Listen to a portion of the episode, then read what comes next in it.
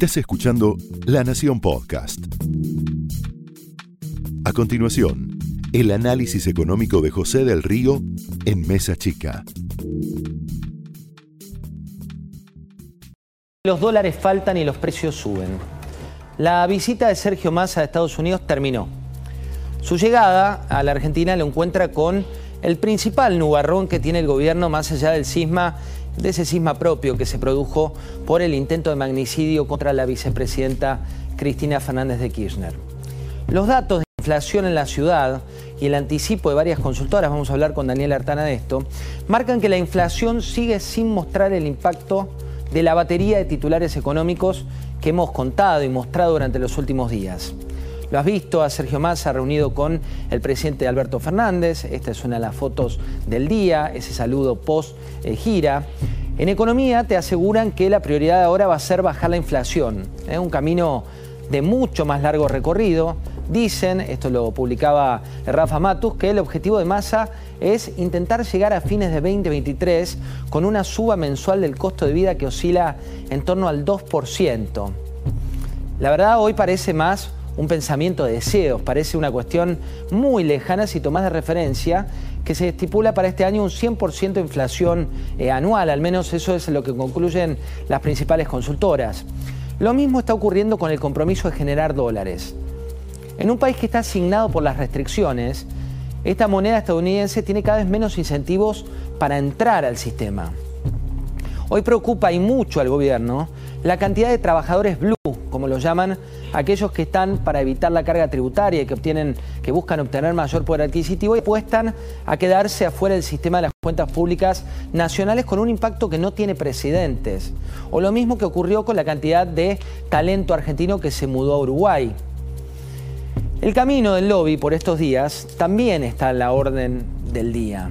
El dólar Malbec, el dólar soja, Juan, Carlos de Pablo bromeó el otro día con que se va a pedir un dólar peineta, un dólar jamón, así lo llamó este economista que siempre trae títulos y de los buenos. Porque dólares no hay, los dólares faltan. Son la contracara de los pesos que vos tenés y que te queman porque cada vez valen menos. En paralelo, tenés que el poder del gobierno cambió. Los mil días del presidente, que hoy celebró en, Twitter, que puso los logros y demás, lo encuentran sumido en, todas contradicciones y en una coalición de gobierno que confunde a Estados Unidos. Al punto que describieron la visita de Massa como una visita de un jefe de Estado, no una visita de un ministro de Economía. Ten en cuenta que Massa aterrizó en el Tango 04, que fue a la Casa Blanca, que estuvo en el Departamento del Tesoro, que recorrió inversores, que estuvo con analistas, que también recibió un grupo de jóvenes profesionales argentinos que le contaron sus planes. Cada día que pasaba, la delegación sumaba funcionarios desde Buenos Aires. Él dijo, no los quiero verlo umpeñando.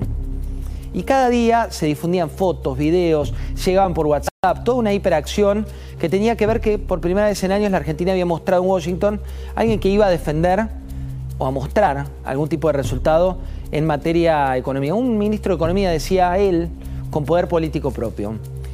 Pero con eso no alcanza. Digo, ni Martín Guzmán es cierto, ni Batakis pisaron oficialmente la Casa Blanca cuando fueron a Washington el poder este que logra amasar masa se da en un momento muy particular en las acciones del gobierno. Alberto Fernández, que salió hoy en Twitter con estos logros, está tal vez con las acciones más en baja desde que asumió el gobierno. Muchos ven que eh, se trata de un interlocutor con demasiada autonomía cuando se refieren a Massa y Massa intentó moderar las expectativas porque los propios, dentro del frente de todos, suelen decir que él grita demasiado sus goles. ¿Y qué pasa con Cristina Fernández? Cristina Fernández, dicen los que saben, los que están cerca de ella, por un lado está muy preocupada por la situación de verse no cuidada por la seguridad.